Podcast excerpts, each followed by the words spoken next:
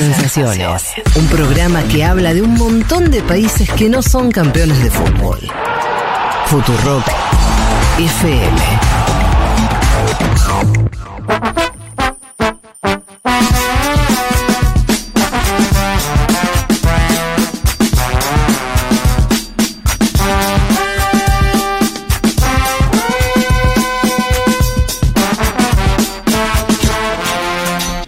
Bueno, tenemos que seguir porque eh, tenemos más temas para charlar con ustedes eh, y además porque lo dijo nuestra productora.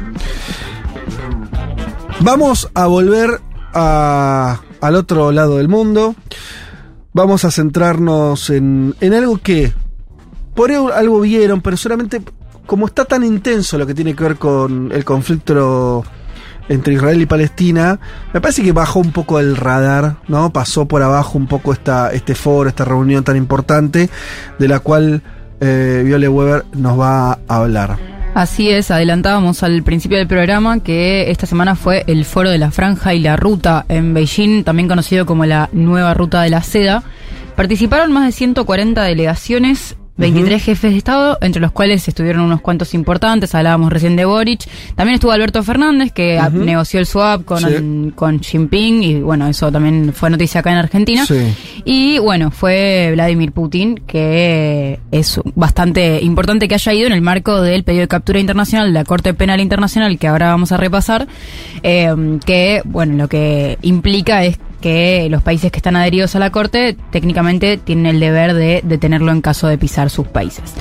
¿Qué es la franja y la ruta? Bueno, es un mega plan de infraestructura que despliega China a través de inversiones en bueno en, to- en todos los países que quieran sumarse a esta iniciativa. La mayoría son del sur global, pero también hay unos cuantos que no son de, de- de los que podríamos categorizar como ese grupo y también son países con un poco de renta media, renta media alta.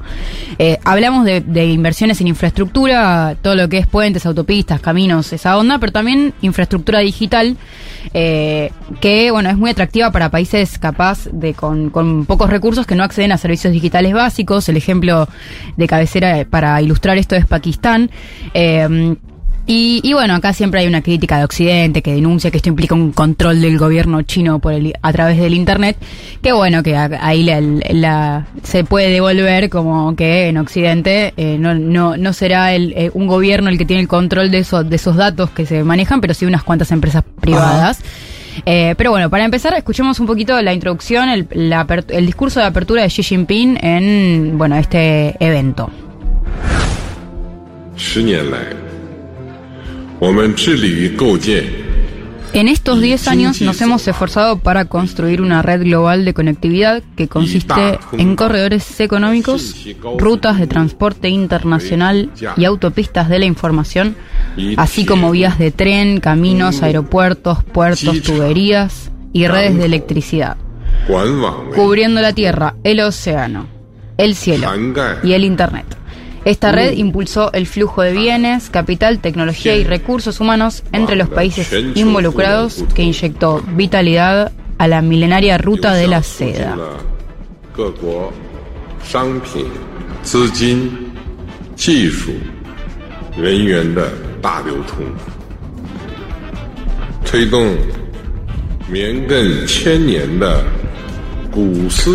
Eh, ¿Vieron, que, no, si hay algo el mundo es un quilombo, ¿no?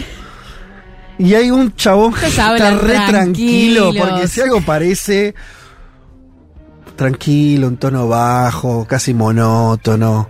eh, bueno, yo me, me pongo contento de ella, uno que esté tranquilo. Sí, Eh, pero bueno, va, vos ya tradujiste un poco lo, lo- lo importante lo Sí. que, lo que había dicho, festejo de, de todo lo que consiguió la ruta en estos años, o o ese, ese mega proyecto que son cientos y cientos de proyectos distintos en realidad, unificados bajo ese, bajo ese paraguas de una nueva influencia china en el mundo. Así es. Eh, bueno, exactamente, el, el foro tenía como objetivo exponer los alcances y profundizar estos lazos de cooperación para firmar nuevos acuerdos de, bueno, eh, infraestructura y demás en estos, eh, en estos países, así como créditos y financiamiento eh, que, que, bueno, que entre los cuales también podemos agrupar, por ejemplo, el swap con Mm. Argentina. Muchos de estos acuerdos implican eh, también, que esto está eh, bueno decirlo, que eh, la mano de obra de la infraestructura, de la construcción de infraestructura, está a cargo de contratistas chinos. O sea, no, no, no son proyectos de inversión meramente basados en la, en el traslado de financiamiento, sino también de, bueno, eh, mano de obra china. Sí.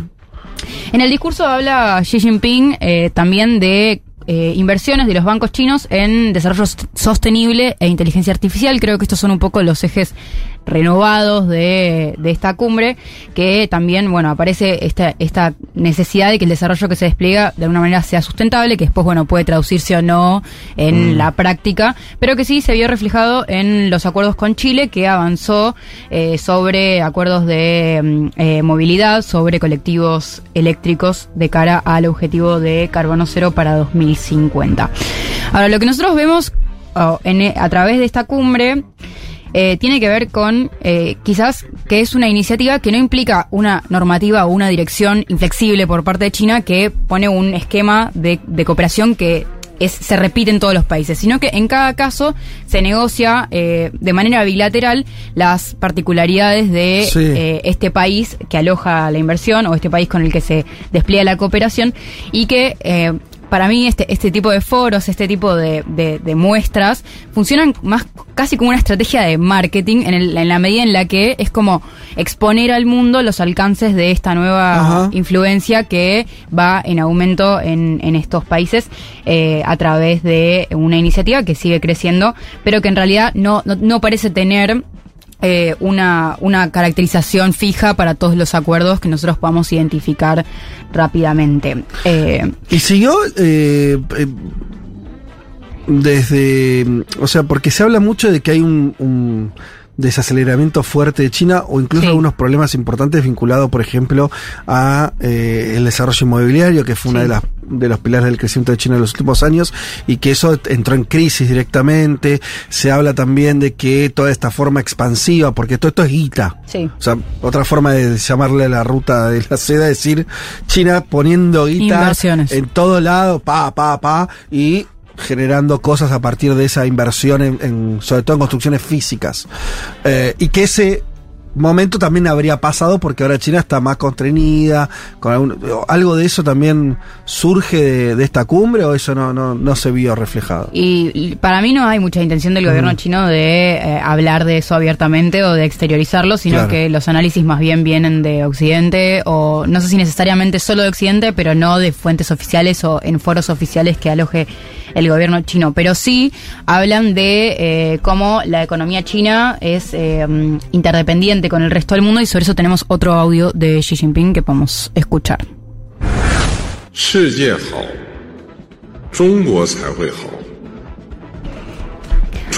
A China solo le va bien cuando al mundo le va bien. Cuando a China le va bien, el mundo se pone mejor.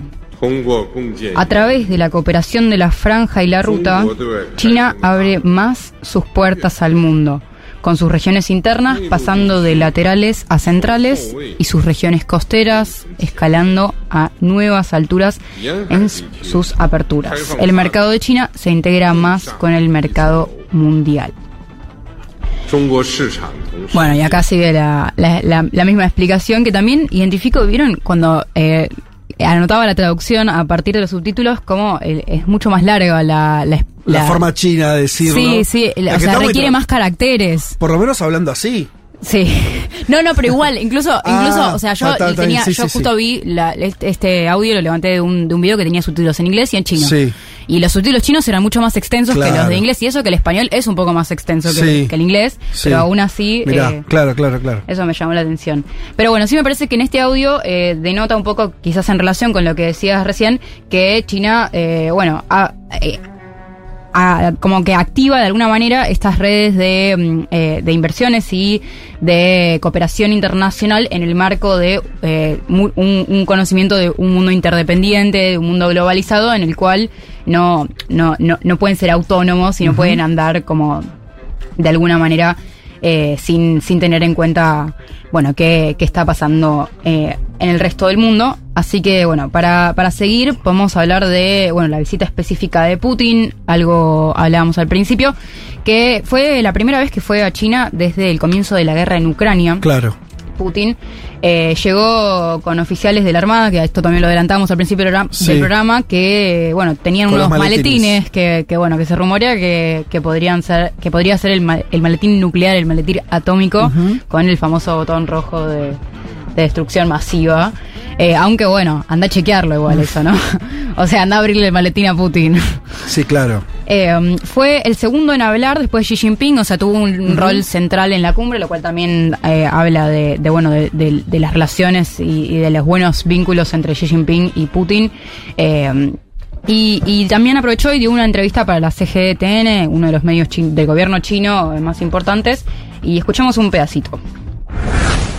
Да, мы видим, что кто-то воспринимает ее как, э, как попытку. Algunos pueden verla como un intento de China de conquistar a otros. Nuestras observaciones, está hablando de la franja de la ruta, sugieren lo contrario. Lo que registramos es un deseo de cooperación. Entonces recibimos la iniciativa del presidente Xi Jinping y la voluntad de colaborar con China para promover la implementación de esta iniciativa. Es decir, ellos critican esta versión de que, bueno, el único objetivo de, de China con este con esta red de, infra- de inversiones en infraestructura sea aumentar la influencia en el marco de la quizás la guerra comercial o, la disputa por la hegemonía y, Sí. y que hay, bueno, cuestiones buenas de la cooperación que seguramente no sea ni de una forma ni de otra y sea alguno de los muchos grises que puede haber en el medio. Eh, por supuesto que esta visita implicó un montón de críticas de Occidente, por el que, por concretamente porque Putin tiene un pedido de captura internacional de la, de la Corte Penal de la Haya eh, por presunta deportación de niños ile- eh, ile- perdón, deportación ilegal de niños de Ucrania hacia la Federación Rusa en el marco de la guerra que en términos concretos implica que bueno Putin podría ser detenido eh, pero Moscú, bueno, además de que considera que no tiene sentido esto, no da ninguna relevancia jurídica al Tribunal de la Haya. Eh, este pedido de captura, que está asociado a crímenes de guerra, igual de todas maneras está como muy asociado con la condena unánime ca- prácticamente de Occidente a la guerra. Y acá hay una pregunta que a mí me parece que aparece medio de forma ineludible, que la abro a la mesa, que es, Netanyahu tiene unas cuantas denuncias por crímenes de guerra. ¿Ustedes lo ven con pedido de captura internacional? No. No. Y no, porque tenemos el.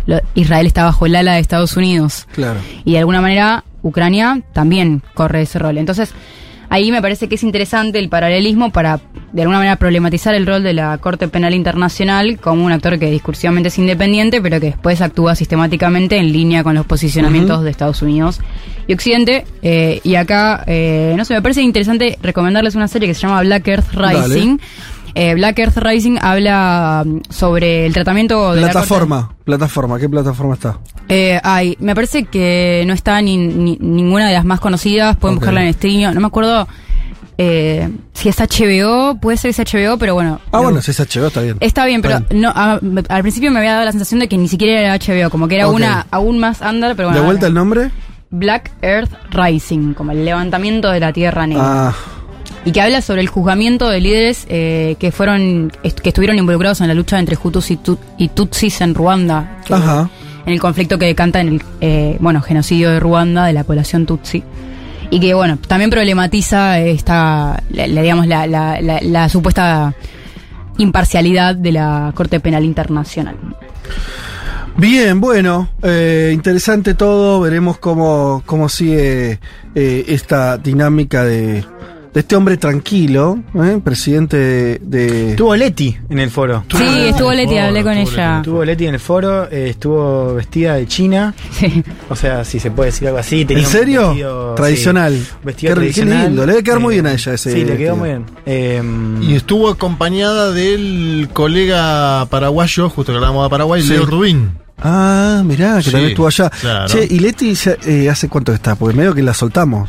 Yo siento no, pero que. vuelve en noviembre, Leti. Me ¿Sí? dijo que vuelve, me dijo que Pero vuelve. primero sea, él por pero poco alargó, tiempo, después alargó, fue extendió, extendiendo. extendió y bueno, es, es algo interesante. Imagínate que cubrió ya cuando fue Maduro, Sí. le hizo una Sí. entrevista, ahora esto. Estuvo con Xi Jinping y con Putin. Claro. No quiere decir nada, pero falta que conozca algún señor chino y por ahí. ¿Viste cómo son esas cosas? Hay que ver. Pero mirá, Y no sé, no sé, si fuera, si fuera, si fuera un tipo no, yo dirías no- ese comentario. ¿Por qué? O una señorita vos- china también. No, No sé, no los veo, no los veo a ustedes haciendo ese comentario, ¿eh? Si, si, si fuera Ah, yo cualquier no, periodista. totalmente abierto. No, sí, yo- a- de Elman sí lo creo. Yo creo que De todas las, sí todas las residencias permanentes parten de que algo armaste ahí en un términos emocionales, me parece a mí. ¿O no funciona mucho eso? Pero más vale que ¿Cuánta sí. gente conoces que se fue y se puso de pareja, eh, armó familia? Te quedás. Es, es como clave eso. Más, me imagino más en un país como China que a priori no te da quedarte. No, no es, es, medio, medio. no eh, es un país eh, casi capaz, expulsivo. capaz. tan cálido como este. Claro. No, o sea, tan cálido como este dudo, porque estamos en el mejor país del mundo, pero. Ahí está. Bueno, che, eh, tenemos que recibir ya mismo, eh, o sea, ahora en eh, Segundos. un segundito más. me había olvidado, sí. Eh, yo no me, por suerte yo no me he olvidado, el man. Eh, ya lo anunciamos, pero lo vuelvo este, a decir. Está eh, los estudios Futurock Ele- Eleonora Gosman, eh, periodista y corresponsal en Brasil desde el año 96, amiga eh, nuestra que decíamos nos había recibido allá cuando estuvimos viajando con Juanma. Así que para cerrar el programa vamos a estar charlando unos cuantos minutos con ella de muchas cuestiones. Ya venimos.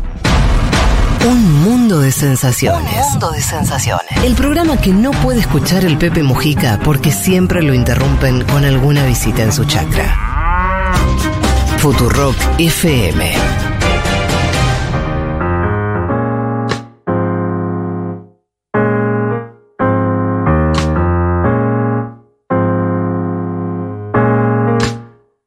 Llenemos la semana de galletitería, surtido hombre montaña, pan, boca de dama, la mejor cita para hoy. La boludina de pasión se convirtió en canción y Silvia propuso un pacto y lo grabamos. A